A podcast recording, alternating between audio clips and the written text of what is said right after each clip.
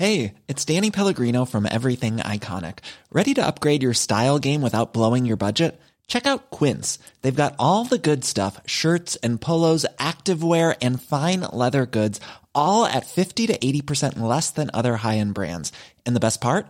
They're all about safe, ethical, and responsible manufacturing. Get that luxury vibe without the luxury price tag.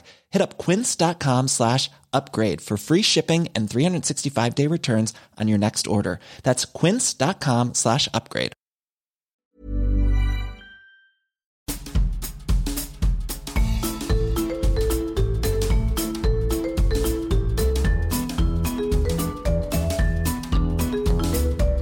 Vous écoutez le podcast de So Sweet Planet.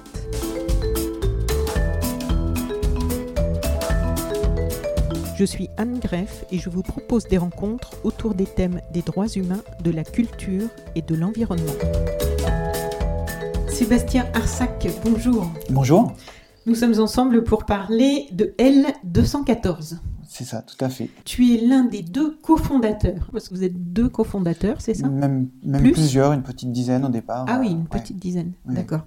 De L214, donc, et euh, nous nous rencontrons aujourd'hui pour parler évidemment de L214, de votre action, de votre histoire et de vos objectifs, et pour parler d'un livre qui est sorti tout récemment, je crois, en septembre Oui, c'est ça, en septembre, Ah oui, septembre. Et qui s'intitule Quand la fin ne justifie plus les moyens.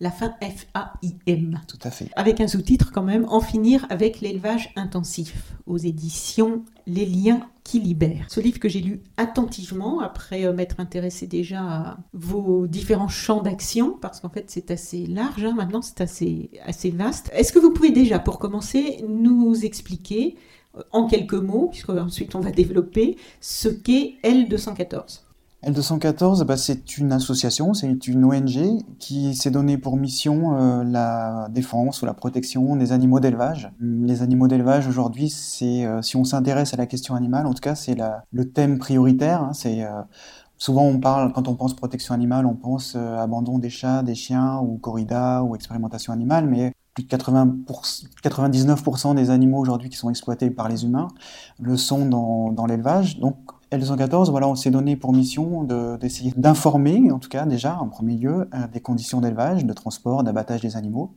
et puis aussi d'essayer de défendre une position qui consiste à dire que les animaux sont pas là des ressources euh, alimentaires euh, à notre disposition, et de participer au débat démocratique, de dire est-ce que on ne devrait pas remettre en cause euh, l'utilisation des animaux. euh, Ça veut dire euh, de- d'arrêter de les faire naître par myriades, hein, parce qu'en en France, on a plus d'un milliard d'animaux qui sont tués chaque année dans les abattoirs. hein, de les transporter, de les élever, arrêter de D'animaux les tuer. euh, terrestres. D'animaux terrestres, Oui. voilà, et On, 1000 on- milliards. on parle que du terrestre. C'est ça, c'est ça. Et on est à 67 milliards ou 70 milliards d'animaux terrestres au niveau mondial et plus de 1000 milliards de poissons. Enfin, c'est une estimation parce que on peut pas les, les, les décompter. Et puis Oui. souvent, on les compte par tonnes plutôt. Et on parle de, de stock pour les poissons. Donc là, c'est un sujet euh, colossal. Voilà, donc on existe euh, depuis une dizaine d'années. Et on avait commencé avant avec euh, des campagnes sur le foie gras avec Stop Gavage. Euh, voilà, on avait fait un peu nos, nos premières armes sur ce thème-là. Je crois que ça a une signification, Oui. L214. L214, effectivement, c'est euh, un article du Code rural, qui est une codification d'une loi qui date de 1976, qui reconnaît pour la première fois en fait les animaux comme des êtres sensibles. Donc ce, ce terme qui était accolé avec le mot animal, animal sensible, qui effectivement donne tout le sens à notre engagement.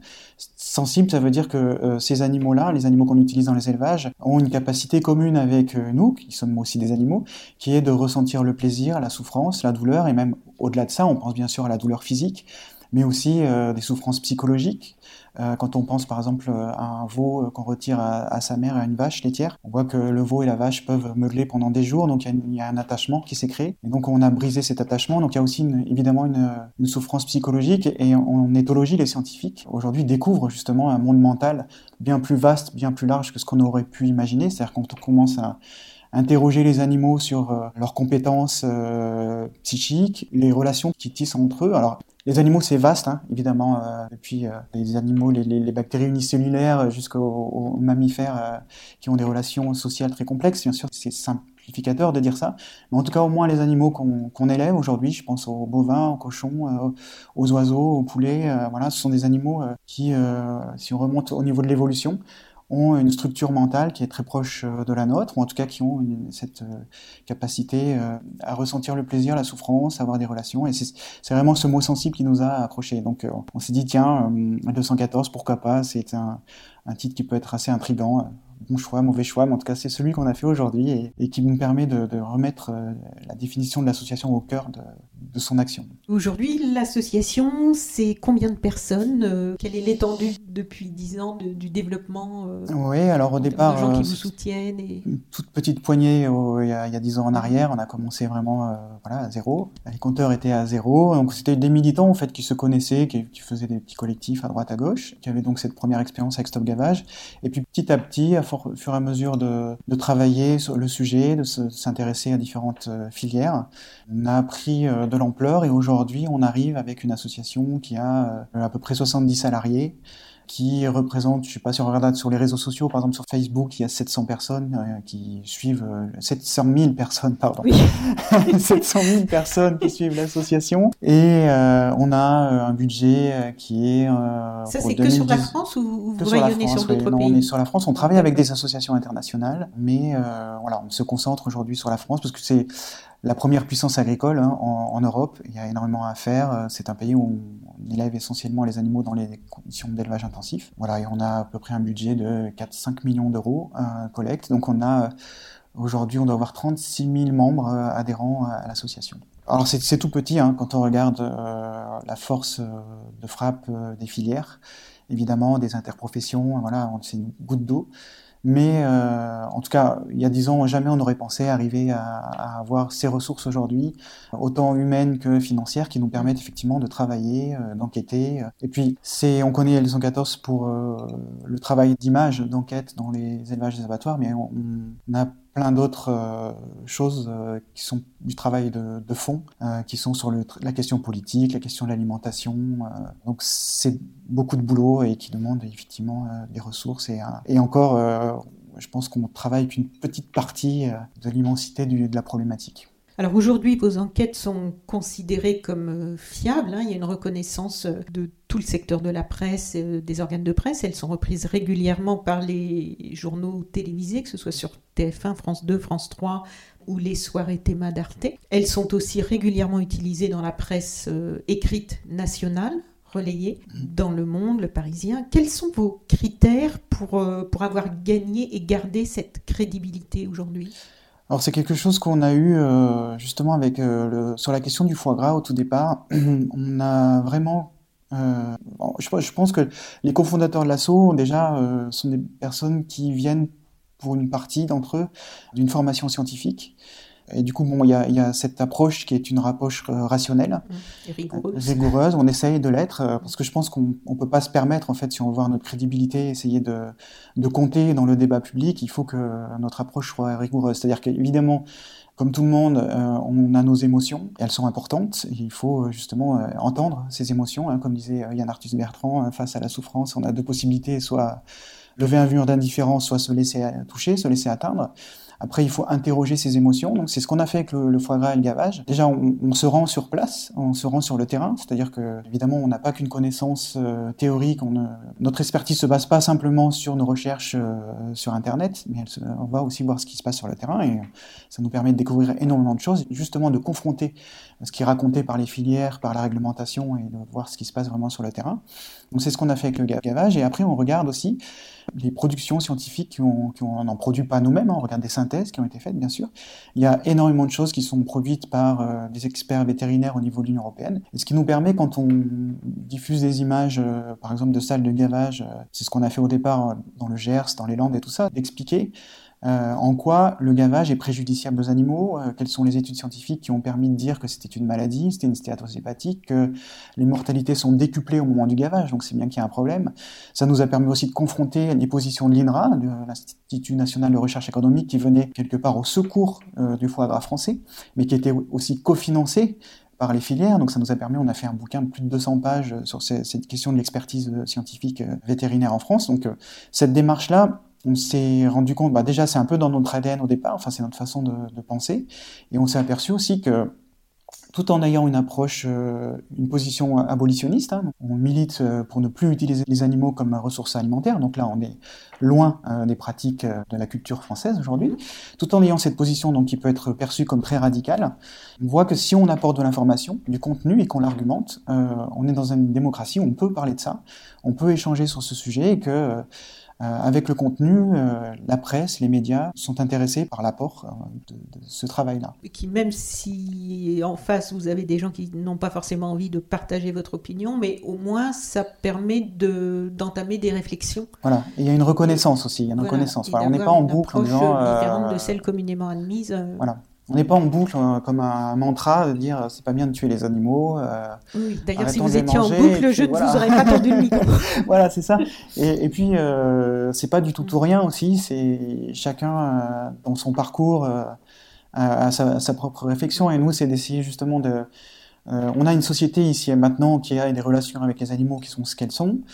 Et euh, on essaye euh, d'interroger ces relations, de dire est-ce que c'est juste de faire ce qu'on fait sur les animaux? Est-ce qu'il n'y a pas un droit d'inventaire par rapport à, nos, pratiques euh, traditionnelles, culturelles? Comme toute société et toute relation, que ce soit sur le, les relations intra-humaines aussi, on a ce travail à faire. Et à un moment donné, il faut essayer. Alors, faut trouver le bon endroit. Si on est trop consensuel, euh, c'est qu'on fait pas avancer grand chose. Et euh, si on est trop loin, euh, si on va trop loin, ben, on n'est pas audible non plus. les gens se ferment en face et ça rentre Exactement. Pas Donc il faut arriver à, à, mettre un petit peu un petit déséquilibre dans nos convictions personnelles. Et moi le premier, hein, je suis je suis pas né ni vegan ni végétarien et ni militant pour les animaux. je le suis devenu et il y a plein de comportements, de choses à remettre en cause et, euh, et, tant mieux, je suis très content qu'il y ait des ONG qui fassent ce boulot, euh, que ce soit dans les questions environnementales, qu'il y ait des lanceurs d'alerte sur tous les sujets. Et nous, on essaye de faire ça sur la question animale. Quoi. Et euh, il ne s'agit pas de dire on a raison et nous, on est plus vertueux que tout le monde, mais c'est essayer de dire c'est un problème politique, c'est un problème de société qu'on a avec dans nos relations avec les animaux. Et donc, euh, c'est pas l'idée de, de, de, pointer du doigt un éleveur en particulier, une chose comme ça, mais c'est quelque chose qu'on doit nous questionner parce que là, il y a une vraie question éthique derrière euh, ces relations-là. Et aujourd'hui, les animaux, c'est surtout dans nos assiettes qu'on les retrouve. Et voilà, c'est quelque chose qui, en plus, quand on creuse et qu'on voit tout ce que ça implique euh, en amont, euh, qui, pose vraiment question. Et en plus, enfin, ce que je trouve intéressant actuellement, c'est qu'on voit bien que que ce soit les ONG qui sont sur le, les, les, questions animales, de nos rapports avec les animaux, notre façon de les traiter ou tout ça, ou que ce soit par rapport à l'environnement donc le vivant, non pas dans la, au niveau animal, mais au niveau euh, des végétaux, de, de la flore, de, de, la biodiversité, de tout ça. En fait, on voit en ce moment que tout le monde se rejoint. Toutes ces préoccupations-là et les dégâts que l'on observe aujourd'hui, qui remettent en cause même euh, maintenant euh, la survie de l'humanité, on voit bien qu'il y a une, à la racine au départ des, des, des choses communes, c'est-à-dire qu'à un moment, on a complètement méprisé le vivant pour des intérêts économiques en général.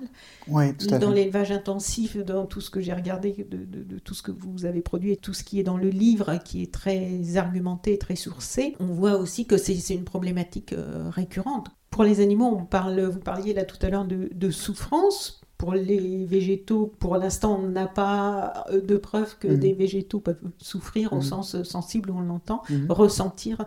Mais on voit bien que les dégâts sont les mêmes, en fait, au bout d'un moment, à force de nier tout ça et de vouloir s'approprier toutes ces ressources et au, au détriment de, des écosystèmes, au détriment de tout ce fonctionnement, euh, finalement, bah, c'est nous qui en... Enfin, c'est nous les premiers, parce qu'il y a d'autres espèces qui sont en train aussi de décliner, mais qui s'en remettront peut-être, ou peut-être que mais au niveau de l'humanité, en tout cas, on fonce dans le mur et mm. comme si de rien n'était. Il faut, il faut, reconnaître que enfin, l'espèce humaine a une place euh, à part euh, sur la planète parce qu'on domine euh, tout, enfin même oui, jusqu'au jusqu plus profond des océans. Sauf cette idée de domination.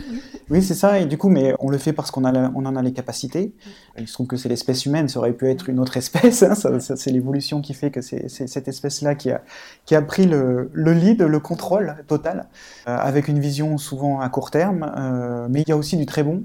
Et euh, l'idée, c'est pas de, de renoncer à ce. Enfin, c'est une situation de fait Et il faut savoir qu'est-ce qu'on fait en fait de cette de ce pouvoir qu'on a, de cette capacité à résoudre des problèmes. Euh, voilà, l'idée, c'est pas non plus de rejeter non plus euh, l'humanité, mais c'est de se rendre compte que euh, aujourd'hui on pourrait faire d'autres choses. Voilà, on peut faire d'autres choses. Il faut qu'elle évolue l'humanité un petit peu. Oui, c'est ça, et on le voit même dans les relations intra-humaines. De toute façon, des groupes humains ont pris euh, aussi la domination sur mm. d'autres, et tout ça a évolué. On voit que cette cette sphère d'égalité aujourd'hui, on a mis les droits humains dedans, et c'était ça allait pas de soi d'autres époques. Aujourd'hui, ça va de soi quelque part, même si dans la pratique, on est loin d'avoir atteint cette égalité-là. Mais on, l'a formulée, disons. Au moins, on l'a formulée, elle est là et on avance. Hein. Je pense qu'il y, y, a des droits qui avancent.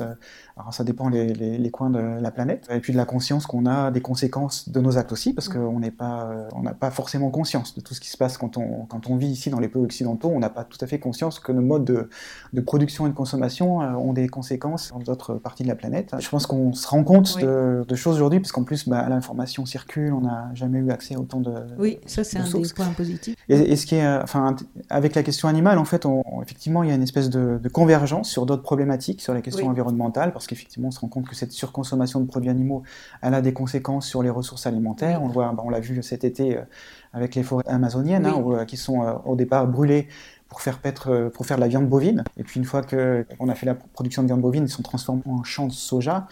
Euh, la France étant le premier pays importateur de, soja du Brésil, soja OGM au passage. Si on était conséquent, on pourrait se poser aussi des questions là-dessus. Mais tout, ça, oui, il y a une espèce de, convergence. Mais aussi, on voit aussi d'autres choses à l'œuvre quand on commence à creuser ça. C'est le pouvoir des lobbies, par exemple, qui est évidemment euh, très très fort. Ici en France, euh, c'est absolument alors en ce moment, il y a cette, mode de l'agribashing qui est pilotée par la FNSEA, qui est un, des euh, syndicats agricoles les plus puissants qui co-gère euh, l'agriculture aujourd'hui en France avec le gouvernement depuis euh, des dizaines et des dizaines d'années, qui s'est installé, qui défend un modèle productiviste.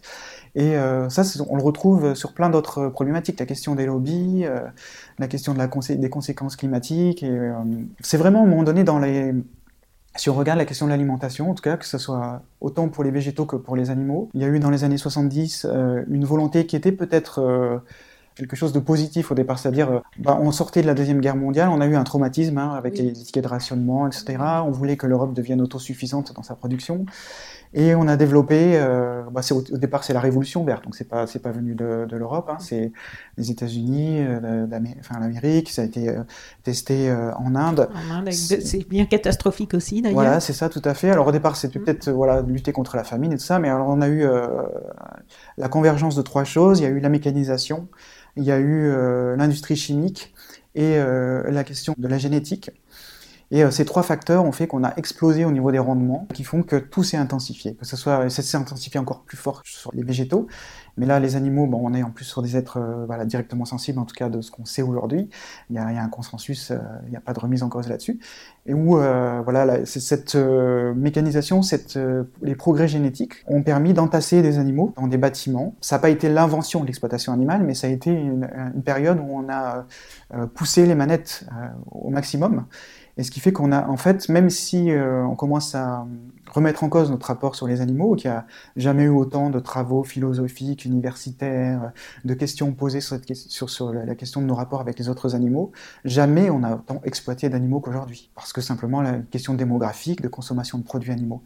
Et euh, si on n'avait pas eu la chimie, par exemple, les, les, les antibiotiques, les médicaments, les anti-infectieux, on ne pourrait pas entasser les animaux parce que euh, bah, dès que vous aurez un virus, un germe, euh, une, bactérie, euh, vous avez trop forte mortalité. Donc on a eu besoin de cette chimie pour entacher les animaux dans une telle promiscuité.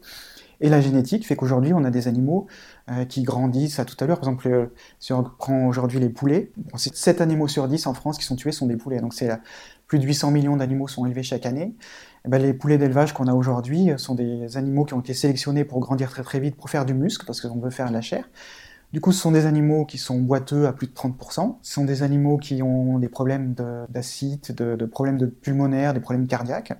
Et quand on regarde en 1950 euh, et aujourd'hui, sur les, les poulets d'élevage, aujourd'hui ils grandissent deux fois plus vite qu'en 1950 pour avoir le, même poids d'abattage. Et on regarde ça, c'est la même chose pour les vaches laitières. Aujourd'hui, on a fait des vaches laitières bah, qui doivent pisser du lait, euh, littéralement. Donc on arrive à des, en moyenne, c'est à peu près 30 litres par jour. Il y a des vaches qui montent à 60 litres facilement, hein, assez fréquemment, par jour, alors qu'un veau, c'est entre 5 et 10 litres hein, pour ses besoins. C'est pareil, ça aussi, c'est la sélection génétique. Donc on a, je crois qu'il y a des scientifiques qui disaient que la production de, lait journalière pour une vache, ça correspond à une dépense d'énergie énergétique de courir un marathon chaque jour. Donc c'est des vaches qui sont épuisées au bout de, quelques années, qui pourraient vivre 20 euh, ans et plus, et qui au bout de 4-5 ans sont envoyées à l'abattoir à la réforme parce qu'elles sont totalement épuisées. Et toutes les filières comme ça, ça c'est les problèmes de la génétique. Donc on a la chimie, la génétique, la mécanisation évidemment. Là aujourd'hui on a, si on regarde sur les éleveurs aujourd'hui, un éleveur peut s'occuper de 60 000 poules pondeuses en élevage intensif, alors qu'en élevage plein air, c'est 6 ou 7 000 poules pondeuses. En 1950, je crois qu'on avait euh, un travailleur euh, en population active sur 5 était dans le monde agricole. en euh, début des années 2000, c'est 1 sur 22. Et là, aujourd'hui, on est 1 sur 33. Donc, on a eu une hémorragie de la population de travailleurs actifs dans ce domaine-là, une intensification avec des rendements qui ont explosé. Voilà, voilà la situation aujourd'hui de l'agriculture en France. Alors, dans ce livre, vous faites le point et vous décrivez donc avec de nombreux chiffres et de nombreux détails dont vous donnez toutes les sources en fin de, livre. Donc, il y a des trois grandes parties. Hein. Comment nous en sommes arrivés là? La réalité de l'élevage intensif et les raisons d'en sortir. Il y a aussi vos propositions euh, mhm. après. Depuis 2008, vous avez rendu public, je crois, plus de 50 enquêtes et des vidéos qui révèle les conditions d'élevage, de transport et d'abattage des animaux en France. Ces révélations qui nous ont fait découvrir euh, l'aspect cruel et ignoble de ce que nous faisons endurer à ces animaux pour notre consommation. Donc ça, ça, tout ça, ça a fait beaucoup de bruit, hein, toutes vos enquêtes et vos vidéos, ça a fait sensation même. Est-ce que vous pouvez nous expliquer comment vous avez découvert cet envers du décor? Parce qu'en fait, les, on a tous été atterrés lorsque ces premières vidéos sont sorties. Enfin, on s'est dit, mais comment se fait-il qu'on ne nous a jamais montré ça, qu'on ne le mm. sait pas, que c'est caché? Mm. On comprend que ce soit caché, mais comment se fait-il que personne, aucun journaliste, personne n'était mm. jamais allé, euh, ou très peu avant vous, je ne sais pas, euh, chercher ça. Donc comment vous vous, Il y a vraiment un, grand écart entre ce qu'on imagine et puis euh, la réalité du terrain, parce qu'on a une vision très idyllique de l'agriculture française. on a bah, tous des grands-parents, ça aussi, hein, avec des belles images sur les. On nous vend ça, c'est ça, ça. Et puis la, France, c'est quand même quand on se balade en France, on voit on voit des, encore quelques vaches et les seuls qui presque ont encore un peu accès au pâturage et de moins en moins, parce qu'au fur et à mesure que les, troupeaux grandissent, on peut plus les, les faire sortir. La première chose, c'est quand on a commencé à au départ, on avait, je pense, les militants de 214 avaient une position assez idéologique, c'est-à-dire qu'on avait lu euh, La libération animale de Peter Singer, donc qui est un philosophe australien euh, qui a théorisé un peu cette question de la sphère d'égalité, justement. Quels étaient les intérêts qu'on devait prendre en compte pour se préoccuper du sort des individus? Et euh, il en est arrivé au fait que c'était la capacité justement à ressentir le plaisir et la souffrance, la sensibilité qui était un critère. Donc on avait cette position assez idéologique. Et puis à un moment donné, il y a une association américaine qui nous a contactés et qui travaillait sur la question du foie gras. On a vu encore là dernièrement à New York une interdiction d'ailleurs de la vente et de la production de foie gras. Et il se trouve que la, France fait 75% de la production mondiale de foie gras. Donc euh, ils sont adressés à nous et puis euh, ils sont venus en France et on, est parti avec eux pour visiter des, des fermes euh, d'élevage. Et là on est allé dans le Gers, dans les Landes, donc vraiment au cœur de la production de foie gras en France, dans le sud-ouest. Et euh, moi, j'avais pris euh, le caméscope familial euh, avec moi. donc là, je vous parle 2003, hein. le petit caméscope Sony que j'avais dans, voilà, vraiment le caméscope familial qu'on sort pour les mariages et les grands événements.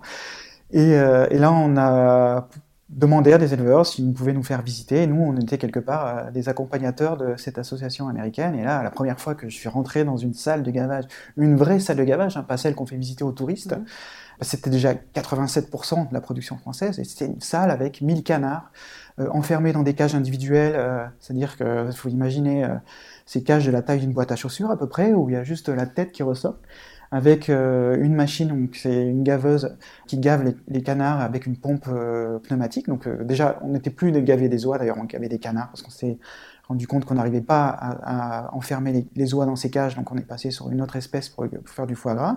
Donc une production très industrialisée, et voilà. Et donc on a fait ces premières images comme ça, euh, simplement euh, en allant toquer aux portes euh, des élevages. Je me souviens la première fois quand on est rentré à l'hôtel et que j'ai regardé, re-regardé ces images sur la, sur c'était des, cassettes à bande. Je me suis dit, mais quand on va montrer ces images aux Français, il n'y en avait pas, bizarrement. Il y avait des, des, images qui étaient faites en Belgique, parce qu'il y a une petite production en Belgique, aux États-Unis. Il n'y avait pas d'images bizarrement faites en France, parce qu'il n'y avait pas d'association qui s'était penchée sur ce thème-là. Les anglo-saxons ont de l'avance sur nous, sur ces questions-là.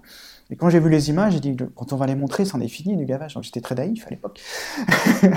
j'ai un peu perdu de cette naïveté. Mais on s'est rendu compte quand même que ce... les images euh, avaient une force. Euh, c'est un voile de vérité qui est, qui est, qui est soulevé. On ne fait pas de reconstitution. Euh, on n'a pas un studio ici. Oui, voilà. Vous ne racontez pas ce qui se passe, vous le montrez. Voilà, on montre. Alors, on est dans un, dans un moment où l'image est très accessible déjà. On, peut diffuser à moindre coût euh, des images au plus grand nombre. Donc ça, c'est un vrai avantage aujourd'hui d'Internet et web. Au début des conséquences que va avoir toute cette capacité à, diffuser de l'information. Et du coup, on, on, s'est rendu compte que cette euh, articulation entre le travail scientifique et euh, le travail de, de, terrain nous ouvrait des portes et permettait d'ouvrir un débat. Et qu'on s'est dit, bah, c'est entre guillemets la méthode quoi. C'est euh, aller sur le terrain euh, et, c'est ce qu'on a fait après sur euh, sur les élevages de lapins, après beaucoup. Où en plus on découvre des choses, hein, on découvre des choses qui sont pas écrites, comme que les nids sont équilibrés, qu'on assomme les, la pro au bord des caisses dans les élevages, enfin plein plein de choses comme ça qu'on découvre malgré nous, juste en discutant avec les éleveurs. Et effectivement, il y a une telle opacité que c'est des, images qui sont difficiles à, faire, de plus en plus compliquées à faire. Alors, comme euh, vous le décrivez, il ne s'agit pas de taper sur les agriculteurs qui sont eux-mêmes en grande difficulté hein, et qui ont été en fait encouragé et entraîné depuis le milieu du XXe siècle dans cette voie de l'agriculture et de l'élevage intensif.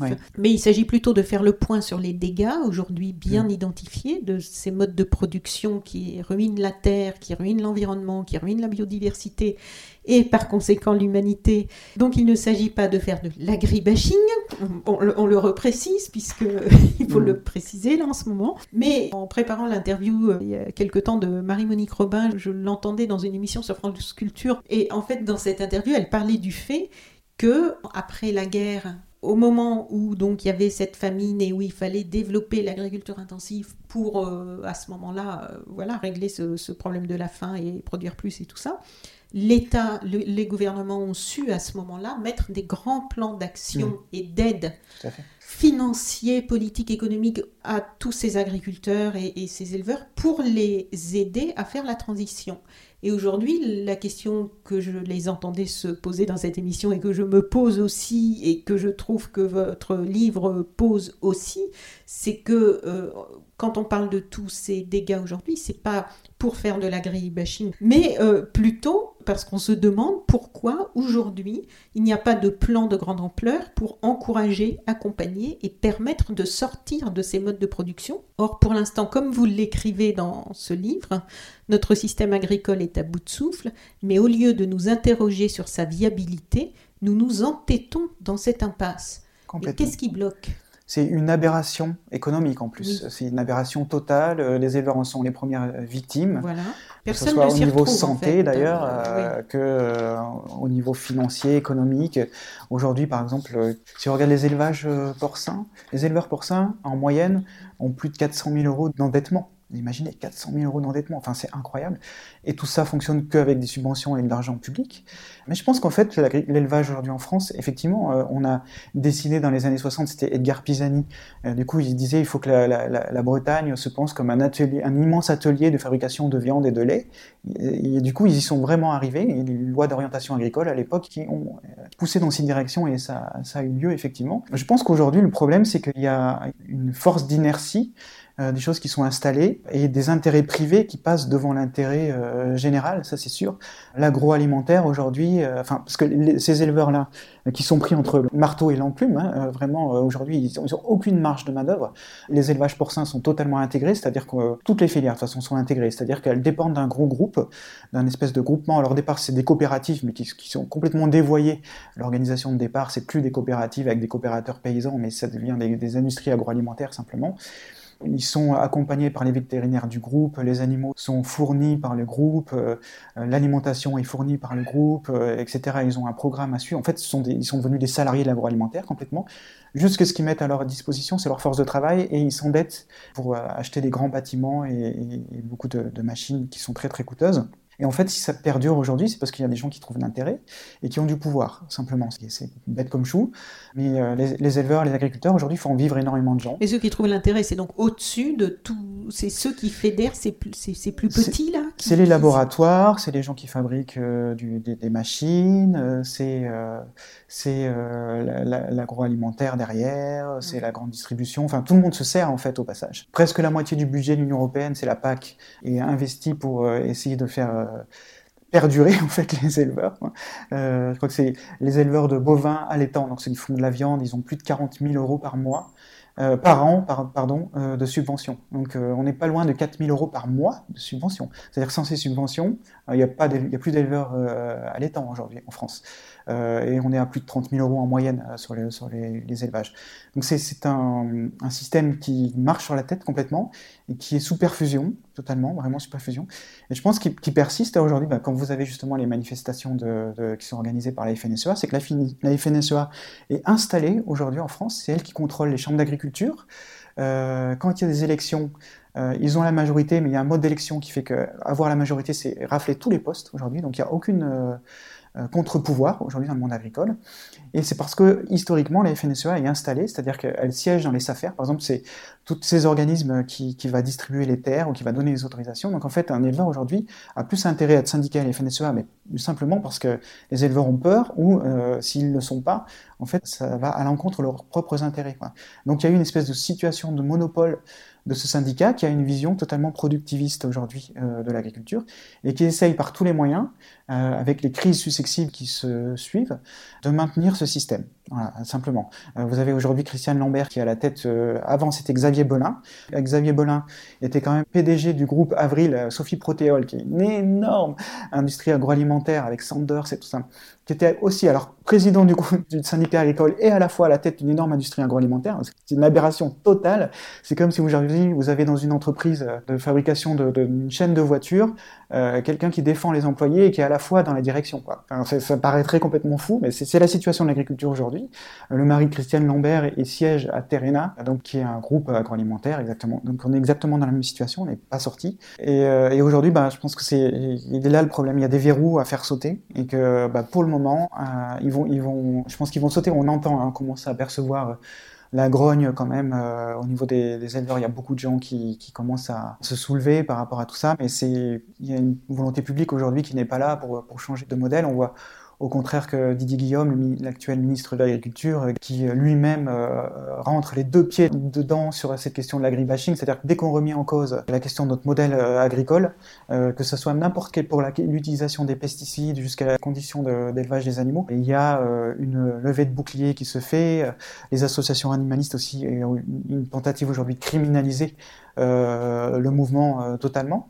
donc c'est Aujourd'hui, c'est une sale période, en tout cas. Euh, je pense qu'on est une période de transition, et comme toutes les périodes de transition, elles, sont, euh, elles peuvent être euh, très perturbantes, très violentes et destructrices pour les gens qui sont pris dans cette, dans cette tourmente-là. Mais je pense que c'est vraiment se faire la, technique de l'Autriche, hein, se mettre la tête dans le sable aujourd'hui, ou avoir une vision à très très court terme.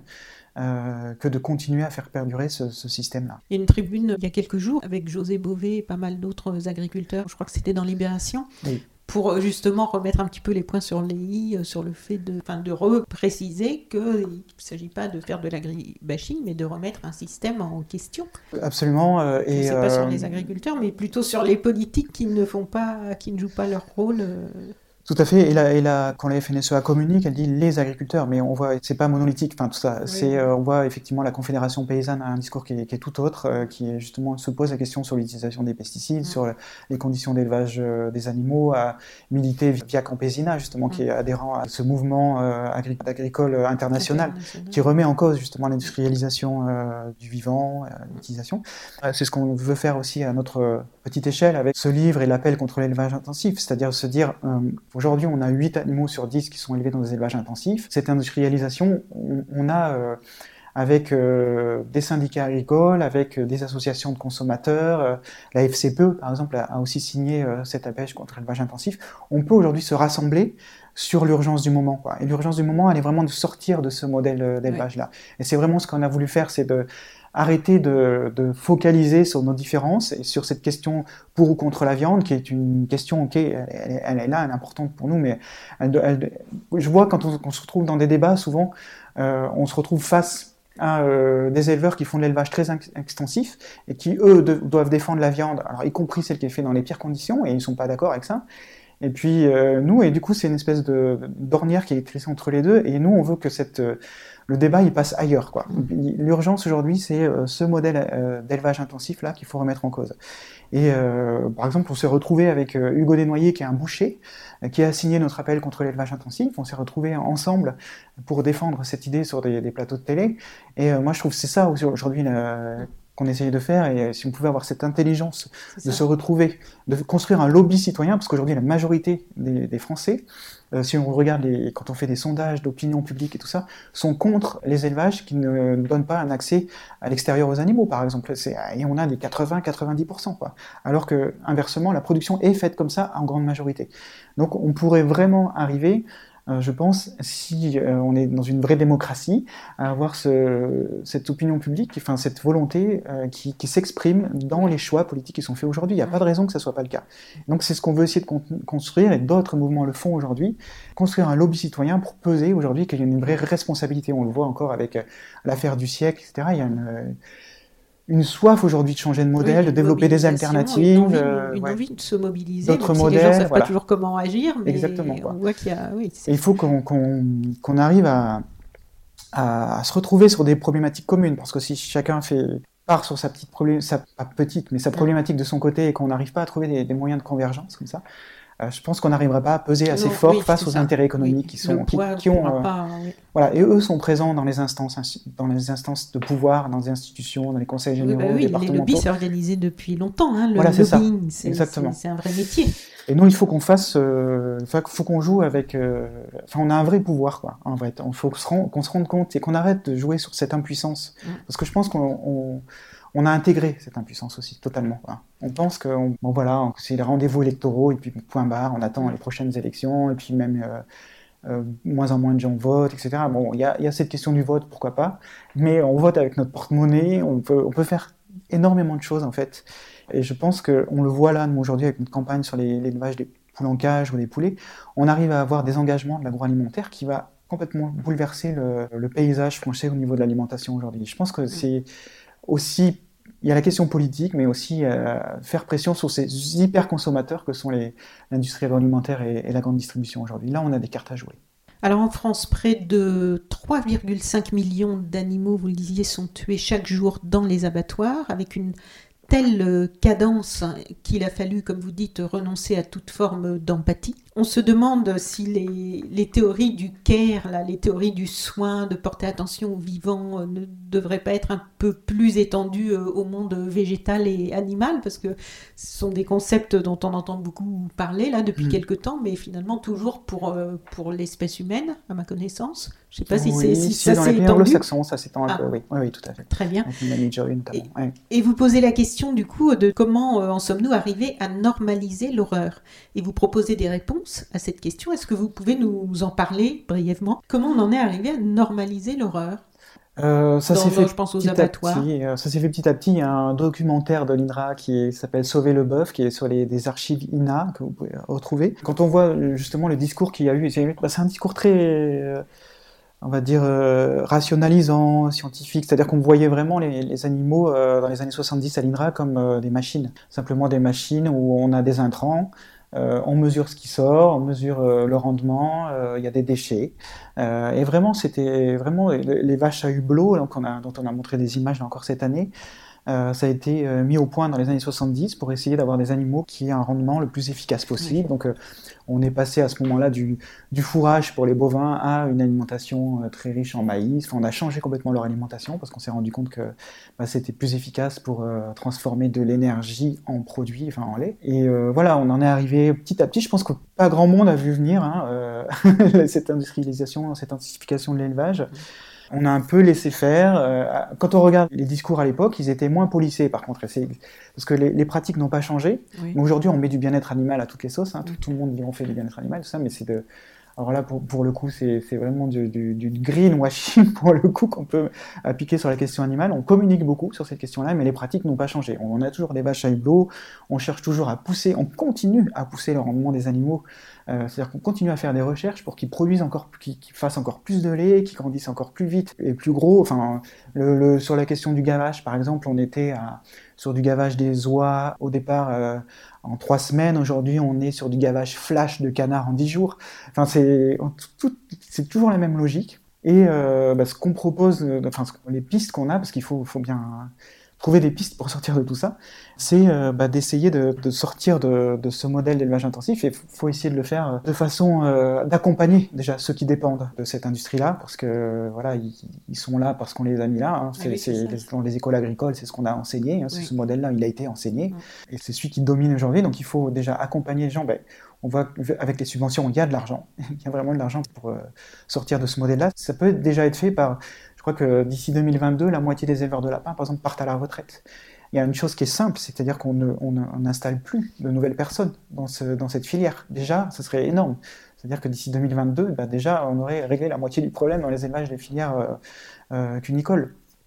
Euh, donc ça, arrêter d'installer des nouveaux élevages où les animaux ne sortent pas à l'extérieur, c'est une, façon assez simple et soft de sortir de ce modèle d'élevage-là. et il faut aussi on ne peut pas sortir de l'élevage intensif si on ne végétalise pas notre alimentation. C'est évident. 3 euh, millions d'animaux aujourd'hui terrestres hein, qui, sont, qui passent dans les abattoirs, c'est la cadence aujourd'hui en France. On ne peut pas tuer les animaux euh, à cette cadence euh, et que tout se passe bien, hein, qu'on les ait bien élevés, bien transportés, bien tués. Non, c'est pas possible. Il ne faut pas se raconter des contes de fées. Donc il faut diminuer notre consommation de produits animaux. Aujourd'hui, l'assiette des Français, c'est, elle est constituée à plus de 60% par des protéines animales. Euh, il faut euh, même et en plus, on, nous a vendu ça comme étant tellement nécessaire pour la santé, alors qu'aujourd'hui, on se rend ah, compte que non seulement on peut vivre sans, mais qu'en plus, c'est néfaste à, notre santé. Quoi. Voilà, on est arrivé à une surconsommation qui fait que c'est néfaste. Les, maladies cardiovasculaires, je crois que c'est passé, c'est les cancers qui sont passés devant, mais c'était pendant longtemps la première euh, source de maladie, enfin source de mortalité, qui est très liée à notre mode de consommation. Hein. C'est pas que les produits animaux, c'est aussi le sucre et tout ça, mais mais c'est très lié à ça. Donc il y a des problèmes de partage des ressources sur cette planète. Il y a 800 millions de personnes qui sont malnutries entre 800 et 900 millions, et il y en a d'autres qui euh, meurent d'être trop mangés, quoi, de produits animaux essentiellement.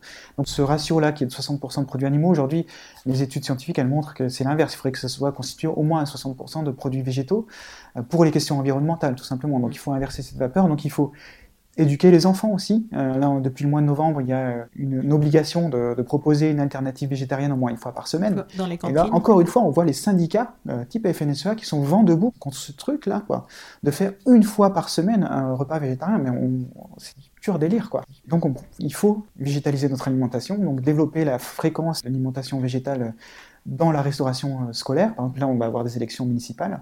Et euh, les mairies peuvent prendre cet engagement. Aujourd'hui, dans les cahiers des charges, ils ont le droit euh, de mettre euh, des, exigences au niveau de l'origine des, aliments. Ce qui en plus permettrait, parce qu'on voit souvent les filières alimentaires protester contre l'importation d'alimentation standard de viande qui sont produits. En fait, les, les, pays exportent en fait l'élevage standard, quoi, le pire de ce qu'ils font. Donc ce qui est importé en France et qui arrive dans les cantines scolaires, euh, il y a les produits français, mais il y a aussi euh, les produits qui viennent d'autres pays, qui ont des produits dans des conditions très intensives, en exigeant, si un maire exige demain que l'approvisionnement des cantines scolaires se fasse plus par des élevages intensifs, mais par des élevages qui garantissent au moins l'accès à l'extérieur par les animaux, ça va automatiquement faire barrage à l'importation euh, de produits intensifs d'autres pays. Donc on, a aussi là une défense euh, de l'élevage euh, en France de personnes qui font de l'extinction. une volonté euh, politique parce qu'on sait qu'au niveau du coût,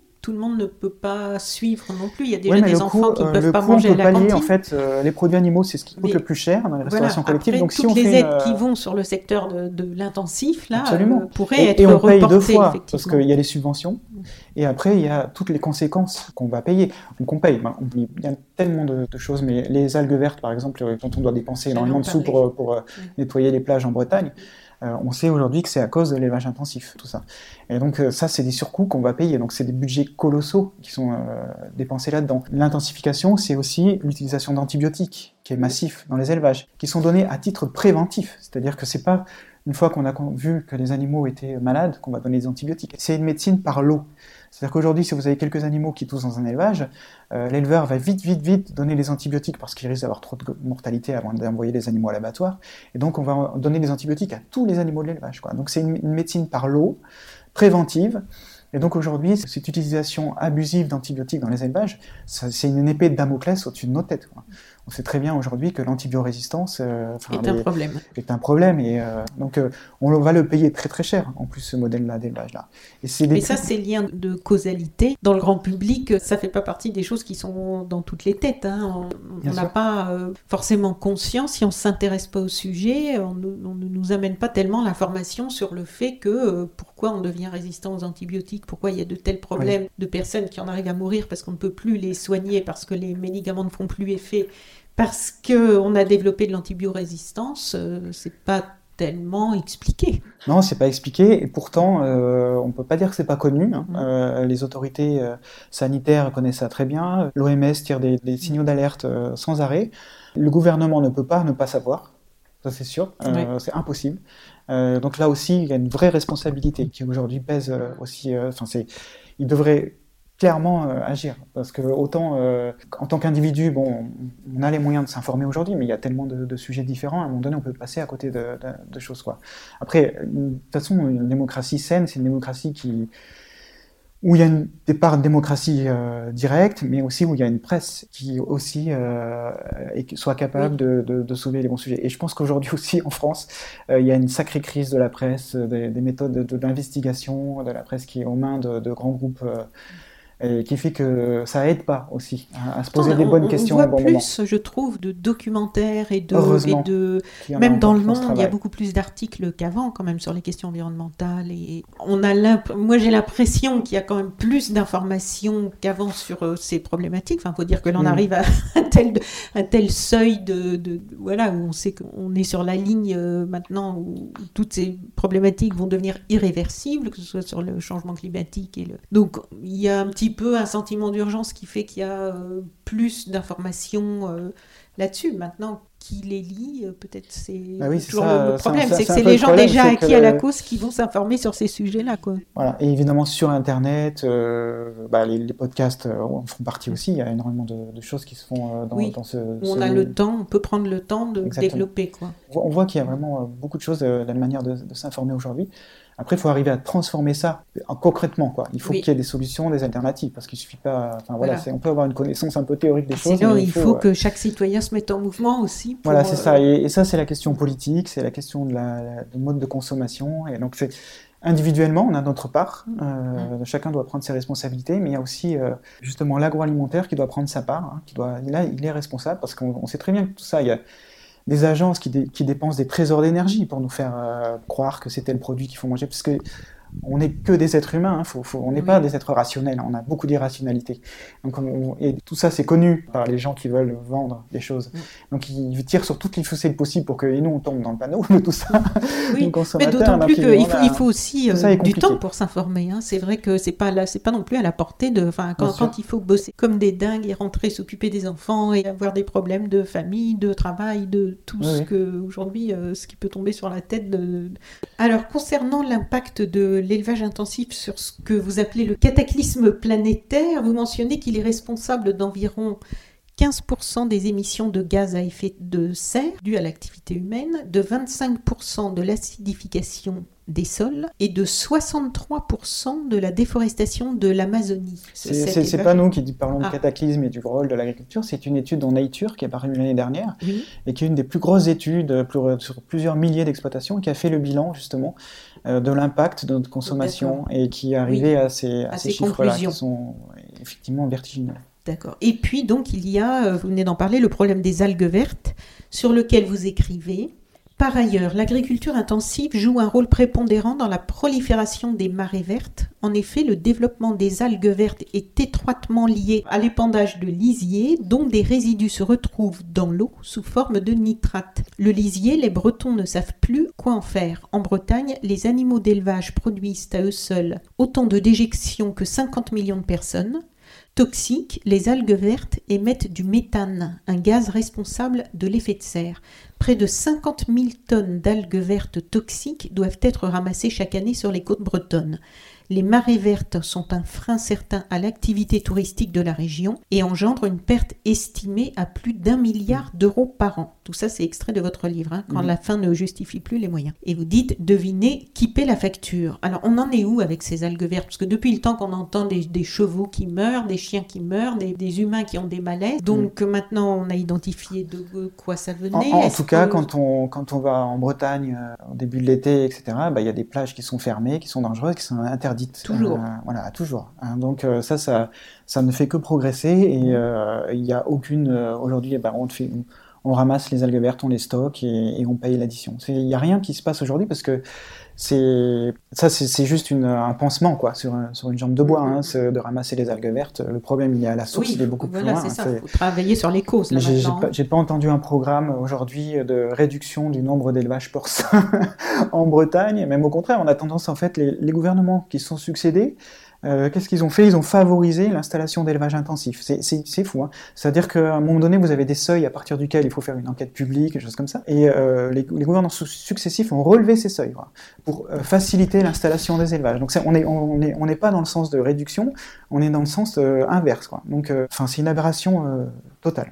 Alors, ce qui semble paradoxal, c'est que tout ce système, en fait, a été mis en place, donc on le disait, pour répondre à la faim, que ce soit après la Grande Dépression aux États-Unis ou après la Seconde Guerre mondiale en France, ou plus tard en Inde avec la Révolution verte. Je revoyais un article là, de 2011 qui disait, en 2011, donc sur ces 15 dernières années, le surendettement en Inde a poussé près de 250 000 paysans au suicide.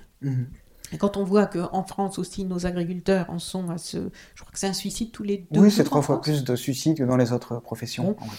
Et en fait, ce système qui a été mis sur pied pour répondre à la faim aujourd'hui, donc affame des populations. Et vous dites, or pour l'heure, des pays dont la population souffre de malnutrition font pousser des céréales et des légumineuses destinées à engraisser des animaux dans d'autres pays au lieu de les cultiver pour nourrir leurs habitants. Une situation aberrante dénoncée par exemple par le journaliste et écrivain argentin Martin Caparros dans son essai La faim. Il s'offusque avec raison que dans son pays, troisième producteur de soja au monde, 8% des enfants soient dénutris de façon chronique, car le soja argentin n'est pas consommé sur place, il est majoritairement exporté vers la Chine, où il sert à engraisser des poissons et des cochons.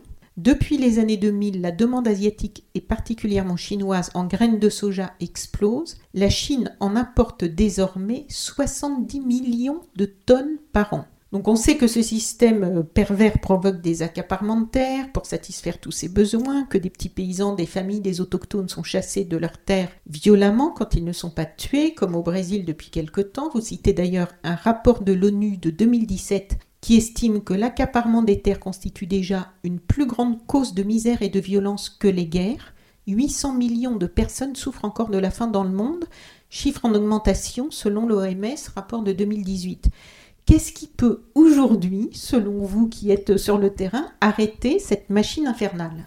Je pense que c'est euh, aujourd'hui, enfin, le- les plus gros leviers pour tout ça, pour ce- ce- cette question des partages de ressources, de la graine du pauvre qui nourrit la vache du riche, c'est euh, vraiment euh, une remise en cause de nos modes d'alimentation. Je pense qu'encore dernièrement, le dernier rapport du GIEC qui s'est intéressé à la question des terres le soulignait. Et un- alors, euh, il conclut pas tout à fait, mais ils mettent un, graphique où ils montrent justement en fonction de notre régime alimentaire quels sont les impacts de notre régime alimentaire sur euh, le partage des terres et tous les autres euh, problèmes euh, sur le réchauffement climatique, etc. Le levier le plus efficace, c'est l'alimentation. Quand nous, on a, au niveau, c'est pour la COP 21, au départ, on, on avait fait un site internet pour justement dire en France, on parle alors, euh, genre, il faut euh, éteindre les lumières en partant, couper l'eau du robinet, etc. Enfin, des, petits gestes comme ça, alors que mhm. la, notre, plus grosse euh, levier, c'est notre consommation alimentaire. Et là, silence radio sur toute la ligne, quoi. C'est parce qu'on défend les intérêts, donc on ne veut pas remettre en cause notre, notre mode de consommation alimentaire. Et le problème aujourd'hui, c'est que les pays émergents, comme on dit, en tout cas en Asie, il y a une classe, en Chine, il y a une classe moyenne aujourd'hui qui est de plus en plus forte, puissante et nombreuse, euh, qui veut consommer comme euh, on consomme euh, dans les pays occidentaux, où là il commence à avoir une érosion dans notre consommation de produits animaux, mais en tout cas, il y a une explosion de la consommation de produits animaux au niveau mondial, et ça fait une pression, effectivement, sur une pression sur les terres, et on pourrait parler de la question de l'eau, et voilà, d'autres, d'autres sujets comme ça. Et du coup, si on ne réalise pas, et peut-être qu'on va le réaliser, enfin, si on ne le fait pas de façon consciente, de toute façon, à un moment donné, ça va avoir des limites, cette pression sur, sur les matières premières qu'il y a. Effectivement, c'est des guerres, enfin, c'est des conflits. Euh. Je pense que la, seule solution, c'est de changer notre mode d'alimentation et de tout faire. Et, la Chine a pris euh, d'ailleurs conscience de ce problème. Le gouvernement chinois, euh, qui consomme quand même deux fois moins de viande qu'ici, hein, dans les pays occidentaux, donc on peut le montrer du doigt, mais ici, le problème est encore plus, plus gros. Alors, on a une population qui est moins importante qu'en Chine, mais donc euh, c'est une histoire d'échelle, mais en proportion, ils mangent deux fois moins de ah viande que nous. Et ils ont décidé justement de diminuer leur consommation de produits animaux. Ils ont pris conscience de ça. Et je pense que c'est vraiment, je ne vois pas d'autre solution que de, remettre en cause notre modèle euh, et de végétaliser notre alimentation. Il y en a pas un. Et ça va jouer sur tous les, sur tous les leviers, quoi. Vraiment sur le, partage des ressources, sur euh, la condition animale, sur les questions environnementales, sur tout un tas d'éléments, parce que les, animaux aujourd'hui qui sont, qui, on les fait naître, quoi.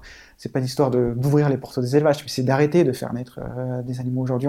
Dans de telles proportions. Oui, dans de telles proportions. Je pense que même sans être euh, vegan ou sans être euh, pour qu'on ne fasse plus du tout mmh. d'élevage, on, on, peut se retrouver sur le fait de reconnaître que l'élevage intensif est, ah oui, et, que, quand on a une surconsommation de, produits animaux, qui est récente hein, dans, l'histoire, euh, même euh, l'histoire occidentale, euh, de manger de la viande comme on en mange aujourd'hui, c'était pas question. Enfin, nos, grands-parents mangeaient une ou deux fois de viande, enfin ça dépend où on habitait déjà et tout ça, mais c'était le week-end, le dimanche, etc. C'était pas, en, fait, c'était pas midi et soir tous les jours. C'est ça, on a l'impression que la situation, le régime alimentaire d'aujourd'hui, trouve ses racines très profondes dans, dans l'histoire de l'humanité, etc. Non, on est, on est pas. C'est quelque chose de récent, donc on peut tout à fait euh, avoir une, une, politique, un encouragement, une éducation qui aille tout à fait dans l'inverse. Et en une génération, on peut changer des choses. On voit bien à quel point euh, euh, les choses s'imposent aujourd'hui. De toute façon, il y a une disruption, comme on dit, dans plein de choses, quoi. Et sur la question de l'alimentation. Et on voit d'ailleurs qu'il y a ce, virage, l'industrie en a conscience. Et vous avez des, fonds d'investissement ou des, des, agences de notation qui disent euh, qui déconseille d'investir dans la viande aujourd'hui, parce qu'il y a une, prise de conscience, je pense, qui est faite, et que là, dans les, c'est un marché énorme, alors avec euh, tous les travers. Une prise de conscience par rapport, par rapport économique ah oui, c'est ça. L'impact. Hein. oui, c'est pas une question éthique de, prise de conscience vraiment de du problème sur la santé ou l'environnement. C'est une prise de conscience du fait que les consommateurs vont se détourner et que donc là, ils vont se détourner, qu'il y a des problèmes, qu'il y a une pression. et voilà. c'est ça. Alors, donc vous écrivez aussi que les abattoirs, ça j'étais euh, étonnée de lire ça, se sont inscrits très tôt dans l'histoire de l'industrialisation et ont même servi d'exemple pour le secteur automobile. Mhm. Vous dites dans l'histoire de l'industrialisation, celle des abattoirs fut précoce. Ceux de Chicago ouvrirent en 1865 et en 1900, plus de 80% de la viande des États-Unis y était produite. Un boom exceptionnel qui a même inspiré les premières chaînes de montage industriel. En effet, c'est en visitant les abattoirs de Chicago dans sa jeunesse que Henry Ford eut l'idée du travail à la chaîne. Mhm, tout à fait. C'est vraiment étonnant comme. Euh, oui, oui, c'est ça, c'est le travail notamment de, de Charles Patterson, Eternel Treblinka, qui est un historien, et voilà, c'est effectivement très connu que voilà, l'industrialisation a commencé. D'ailleurs, les chaînes, les chaînes d'abattage dans les abattoirs, le travail à la chaîne, euh, voilà, c'est euh, au départ à Chicago effectivement que ça, ça, a commencé. Alors, vous avez fait une proposition de 15 mesures L214 pour concrétiser cette sortie. C'en est où? Aujourd'hui, en France, on en est un peu au balbutiement euh, au niveau politique. Mm. Alors, euh, là où on arrive à avoir euh, le plus d'avancées le plus rapidement possible, c'est euh, avec euh, l'agroalimentaire, c'est-à-dire qu'on a réussi en un ou deux ans à, convaincre plus de 150 euh, gros acteurs de l'agroalimentaire à, par exemple, ne plus s'approvisionner avec des œufs qui sont issus d'élevage en cage, et on est en train de faire le même travail sur les, poulets, donc ça, ça va. On a les moyens aujourd'hui de, de, faire prendre conscience là et d'avoir une pression suffisante sur ce, ce monde-là.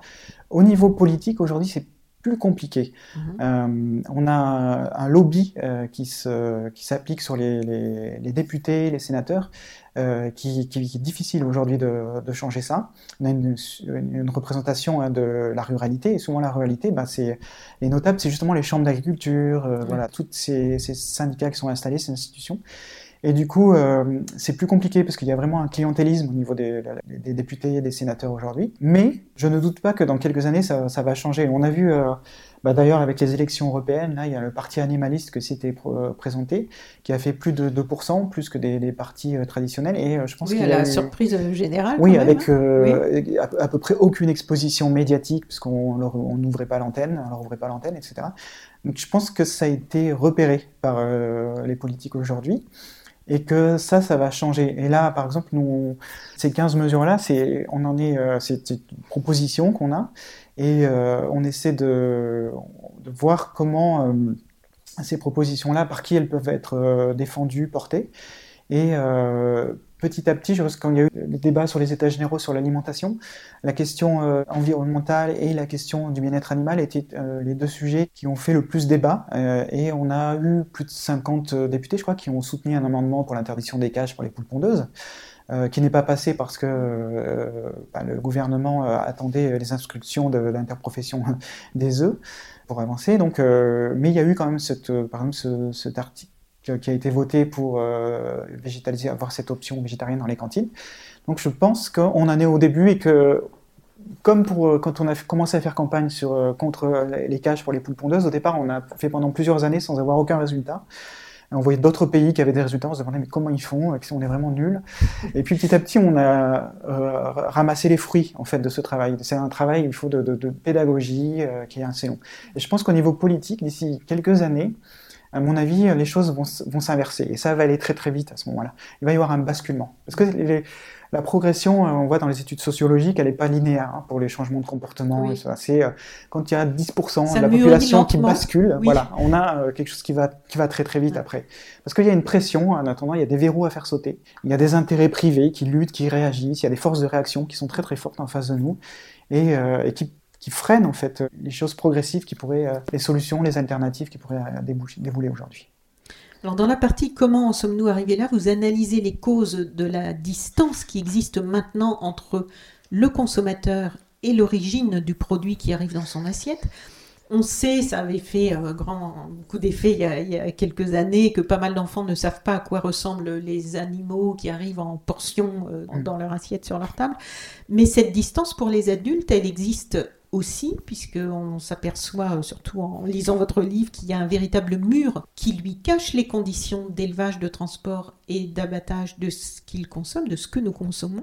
Et pour cause, puisque on comprend bien que s'il les connaissait, euh, ça, peut-être que ça freinerait, c'est votre travail, euh, en tout cas ça fait prendre conscience et ça remet en question un petit peu l'attitude, notre attitude en tant que consommateur, jusqu'où on cautionne une fois que l'on connaît ces conditions. J'ai été assez étonnée de lire euh, ce que vous décrivez par rapport à l'étiquetage.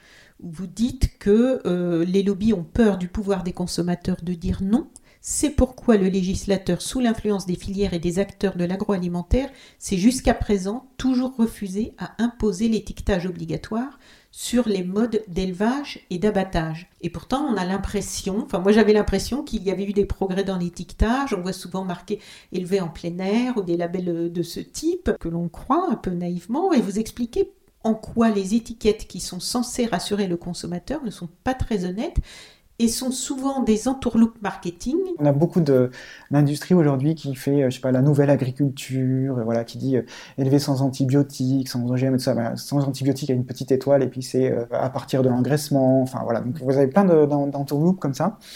Et évidemment, ceux qui écrivent plein air et tout ça, c'est que en fait c'est le problème, c'est quand c'est pas écrit, vous pouvez être sûr que c'est de l'élevage intensif et de l'élevage standard. Et puis, il y a plein de produits. Ben, sur les œufs, c'est le seul, produits pour les œufs coquilles qui sont vendus dans les boîtes où il y a une obligation d'étiquetage. Bon, c'est écrit tout petit, tout ça, mais c'est quand même écrit. Mais dès que vous avez des œufs qui sont utilisés dans les préparations, euh, qui sont dans les œufs transformés, voilà, tous ces œufs entre guillemets cachés, euh, là, il n'y a plus du tout d'obligation euh, d'étiquetage. Et sur tous les autres produits, il n'y a aucune obligation.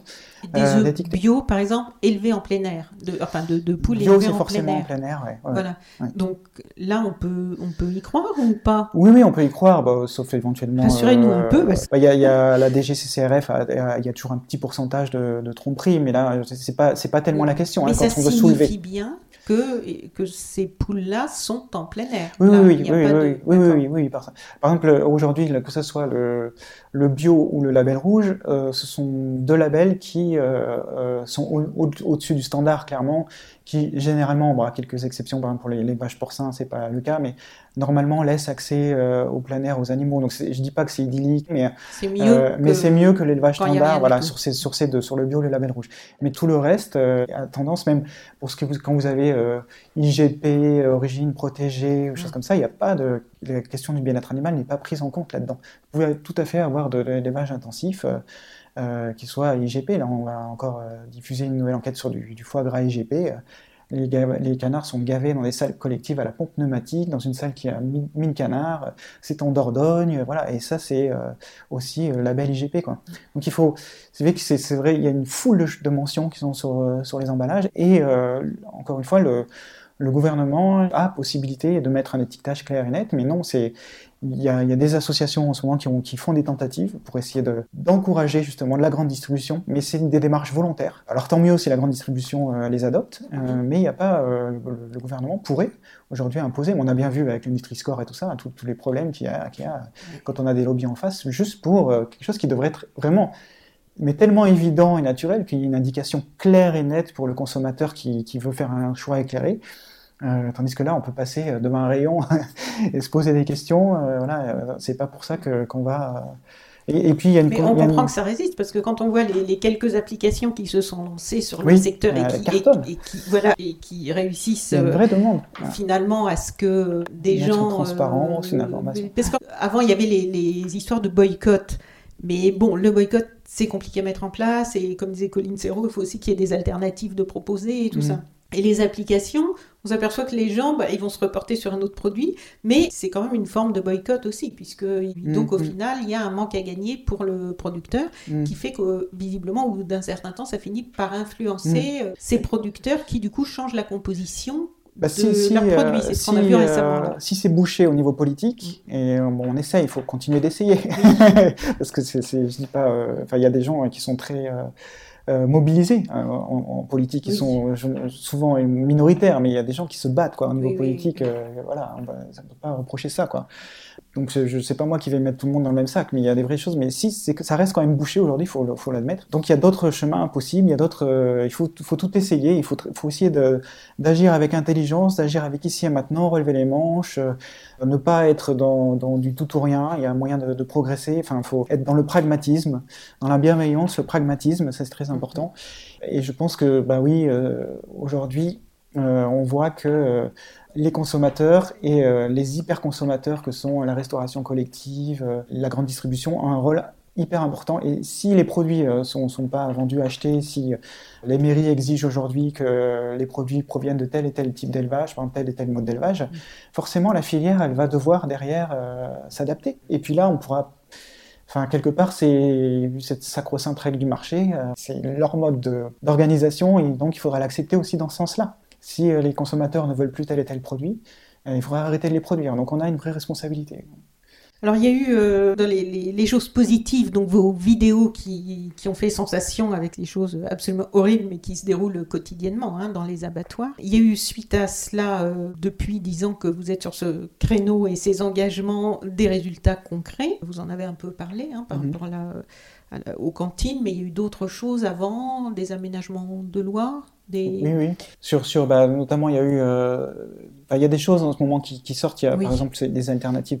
Les lois pas beaucoup, mais au moins dans la pratique, il y a cette, on avait diffusé il y a, il y a quelque temps des images de broyage des poussins, voilà, par exemple. je pensais à ça justement. Voilà, on a une alternative aujourd'hui qui est en train d'arriver, qui s'est développée en Allemagne, qui une entreprise s'appelle Select, qui permet de d'identifier dans l'œuf. Pour expliquer, des poussins qui tous les jours donc se retrouvent par par milliers, des millions, des millions, chaque année en France, euh, plus de 50 millions sur la filière ponte par exemple, et, plus sur la filière foie gras aussi, parce que au foie gras on gaffe que les, canetons, les canards mâles aujourd'hui, donc toutes les femelles sont sexées, sont triées dans les couvoirs et sont éliminées, broyées ou gazées. Euh, et donc là, il y a un procédé qui consiste à identifier dans l'œuf euh, si euh, bah, l'oiseau futur va être mâle ou femelle, et ça permet au moins de détruire l'œuf plutôt que détruire un caneton le jour de sa naissance. Donc ce qui est quand même une sacrée avancée. Donc ça, ça a été développé en Allemagne, et ça y est, il y a des pouvoirs qui commencent à l'utiliser, et ça va sûrement arriver dans quelques années très rapidement en France. Après, on a d'autres choses, bah, des, engagements aujourd'hui de ne plus s'approvisionner. Alors il y, a, la question des œufs pour les, pour les cages, donc ça d'ici 2025, beaucoup, la plupart des supermarchés en France sont engagés à ne plus utiliser d'œufs qui sont issus d'élevage en batterie. Donc je pense que ça, ça va siffler la fin des cages euh, en France, hein, je pense d'ici 2025. Euh. Et là, une fois que le pourcentage d'œufs produits en France aura assez décliné en élevage en cage, on pourra espérer avoir une loi qui va verrouiller du coup, euh, mm, mm, mm. cette idée-là. Et aujourd'hui, on a une même démarche, alors qui est, qui est aujourd'hui quelque chose d'hyper positif. C'est au niveau de l'élevage des poulets de chair, on, on arrive aujourd'hui à avoir énormément, enfin des victoires dont on n'espérait pas les avoir aussi rapidement. pareil, de l'agroalimentaire qui s'engage à diminuer les densités d'élevage à l'intérieur des élevages. Euh, euh, c'est-à-dire qu'aujourd'hui, sur un élevage de poulets, c'est euh, la réglementation oblige à, rester en dessous de 42 kg par mètre carré. C'est comme ça qu'on parle, la réglementation. Ça fait à peu près 20-21 poulets sur un mètre carré, donc c'est une promiscuité assez intense. sur un bâtiment, vous pouvez avoir 30 000 poulets qui sont entassés dans, ce bâtiment avec un seul éleveur. Et là, avec cette démarche-là, les, les, densités vont baisser à 30 kg par mètre carré, il va y avoir de la lumière. Donc c'est pas c'est une réorganisation, évidemment, c'est pas le bout. Hein. Euh, on se satisfait pas de ça, mais on demande aussi à ce qu'il y ait un accès au plein air pour une, au moins 20% de, des produits qui sont vendus dans les supermarchés. Donc l'idée, c'est de trouver une marge qui soit pas trop haute pour que les supermarchés acceptent de le faire ce pas, euh, parce que si elle est trop haute, on ne va pas avoir. Il faut, trouver la voie du milieu. Il faut trouver la voie qui permet de progresser. Quoi. Voilà, c'est une démarche des petits pas, mais euh, voilà, on n'a pas de baguette magique, donc on peut pas. Euh, voilà. Et, et ça, aujourd'hui, on a. Ce que je vous dis, c'est qu'on a des engagements qui tombent les uns derrière les autres. Il n'y a pas une semaine, on n'a pas un engagement. Et euh, ça donne beaucoup d'espoir sur, sur l'avenir. On peut aujourd'hui faire bouger les lignes, vraiment. Et il y a eu, euh, c'était récemment, je crois, vous, aviez lancé un appel avec 200 personnalités, ONG. Euh. C'est euh, donc à l'issue, enfin, un, accompagnement où le livre a accompagné un appel, du coup, qu'on a, qui est Stop élevage intensif, justement. Et on a, oui, à peu près 200 personnalités qui l'ont signé, plus là, on doit être pas loin de 100 000, plus de 100 000 personnes qui ont signé cet appel-là c'est justement l'idée de, sortir du modèle d'élevage intensif. Mm. Et euh, on voit qu'il y a une vraie mobilisation qui, s'organise, qu'il faut qu'elle se transforme. Mais euh, aujourd'hui, la question animale, c'est une question qui est très concernante. En tout cas, on voit que quand, je sais pas, des sites internet d'information euh, écrivent un article sur ce sujet-là, euh, qu'ils ont le top 100, vous savez, ou le top 10 des articles les plus lus la veille, la, les, des articles sur les animaux arrivent tout le temps en premier c'est euh, tout le temps. Sur les articles de Libé, par exemple, qui fait ça, arrive tout le temps au début. Donc je pense qu'il y a une, des sujets qui sont hyper concernants. C'est l'alimentation, on y comprend quelque chose. Euh, et il y a un tel gap entre écart entre les pratiques et ce qu'on aimerait. Parce que je pense qu'aujourd'hui, sur la question animale, tout le monde est d'accord pour dire qu'on ne doit pas maltraiter les animaux sans nécessité, qu'on ne doit pas les tuer, les maltraiter sans nécessité. Donc ça, c'est gagné quelque part. C'est L'idée, c'est de faire comment, comment on arrive à se sortir de ce modèle-là c'est gagné au niveau idéologique. Donc c'est vraiment euh, comment on, comment on fait pour, euh, pour dépasser ses intérêts privés et, changer mettre la barre vers, vers une autre euh, direction.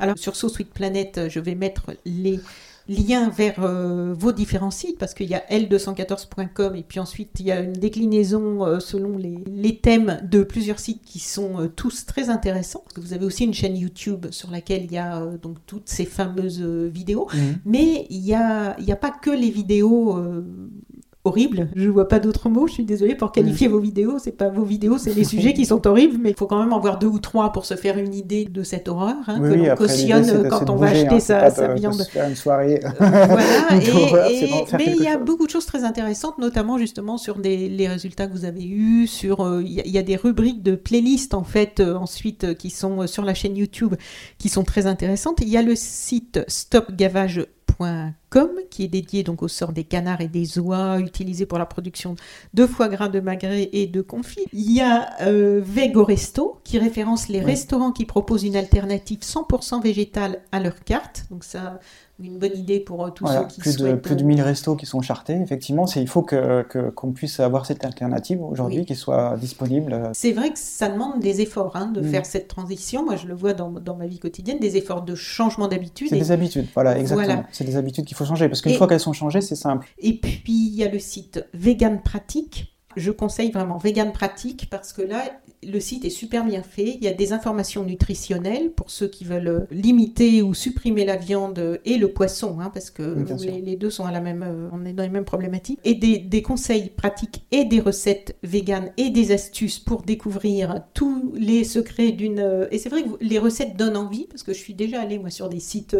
De recettes végétariennes, ça donne pas toujours envie. Mhm. Ou l'autre problème, c'est que c'est souvent très compliqué, très long à préparer. quoi. Mm, Il mm. nous manque la moitié des ingrédients. euh, Ah oui. c'est- On essaye on de faire des rubriques demi-journée pour euh, ouais. trucs. le- Il y a euh, sur Vegan Pratique, il y a un Veggie Challenge euh, qui est justement quand on, on s'y inscrit, évidemment toutes ces ressources sont, sont à disposition librement et on s'y inscrit et on reçoit pendant 21 jours un email, un mail différent justement avec un menu, avec euh, des conseils pratiques. des- Il y a la question de la nutrition parce qu'on n'a pas l'habitude, donc on- au départ on est, on est un peu inquiet, est-ce que je vais avoir, euh, Oui.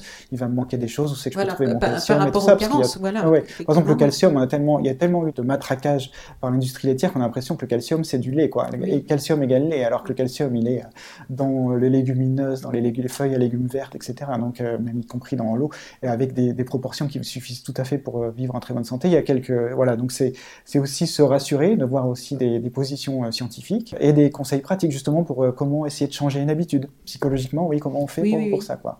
Mais euh, voilà, c'est, un site, on essaie d'apporter des solutions aussi. Donc, on, effectivement, on montre l'information, comment ça se place, et derrière, on essaye aussi d'accompagner les gens qui veulent végétaliser un peu leur alimentation, ou alors qui veulent s'engager aussi, parce que c'est très important, c'est une question politique, hein, c'est Oui. la question de l'alimentation.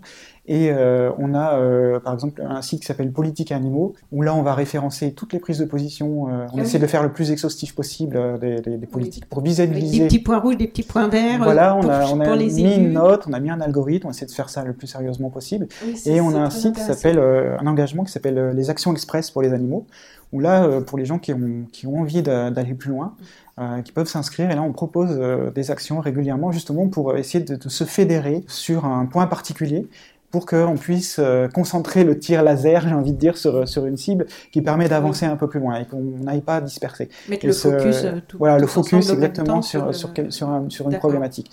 Et ça, je pense que les, tout type d'ONG, à un moment donné, euh, a tout intérêt à développer, à faciliter l'engagement, en fait, aussi. Oui. Euh, on a des outils aujourd'hui euh, et on a notre vie, notre- on a peu de temps aujourd'hui Oui. dans nos vies, euh, entre le transport et tout ce qu'on, tous nos soucis dans nos vies. Et il faut aussi que nos opinions, on puisse les exprimer assez facilement. Et on a des outils pour le faire aujourd'hui. On n'a pas besoin forcément de descendre dans la rue, de manifester sur le week-end où on est fatigué ou je ne sais quoi. Et il faut avoir peut-être l'âme un peu militante. Puis il y a d'autres, il y a plein de façons de militer. Et là, avec ces actions express, eh ben, on peut euh, écrire à une entreprise, euh, partager un contenu. euh, voilà, on peut, propose beaucoup de choses qui Oui. sont euh, très faciles. Du coup, c'est très facile aujourd'hui de s'impliquer. Je pense que ça aussi, c'est une façon de, de se compter quelque part. Parce qu'on sait, les chasseurs sont très organisés pour faire re- remonter leurs revendications. Pourtant, ils sont une ultra minorité dans la société. Et ce qu'il faut qu'on arrive, nous, c'est à faire la même chose, c'est-à-dire à, à montrer qu'on est aussi du monde et qu'on puisse aussi se rassembler. Quoi. Sébastien Arsac, merci. Ah, Merci beaucoup, c'est très agréable.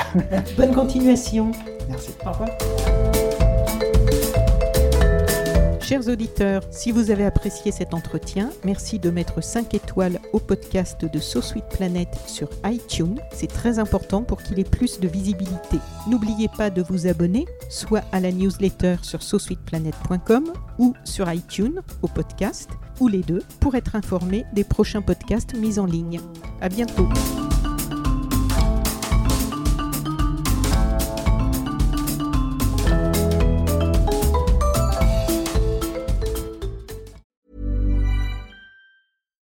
Hi, I'm Daniel, founder of Pretty Litter. Cats and cat owners deserve better than any old fashioned litter. That's why I teamed up with scientists and veterinarians to create Pretty Litter. Its innovative crystal formula has superior odor control and weighs up to 80% less than clay litter. Pretty Litter even monitors health by changing colors to help detect early signs of potential illness. It's the world's smartest kitty litter. Go to prettylitter.com and use code ACAST for 20% off your first order and a free cat toy. Terms and conditions apply. See site for details.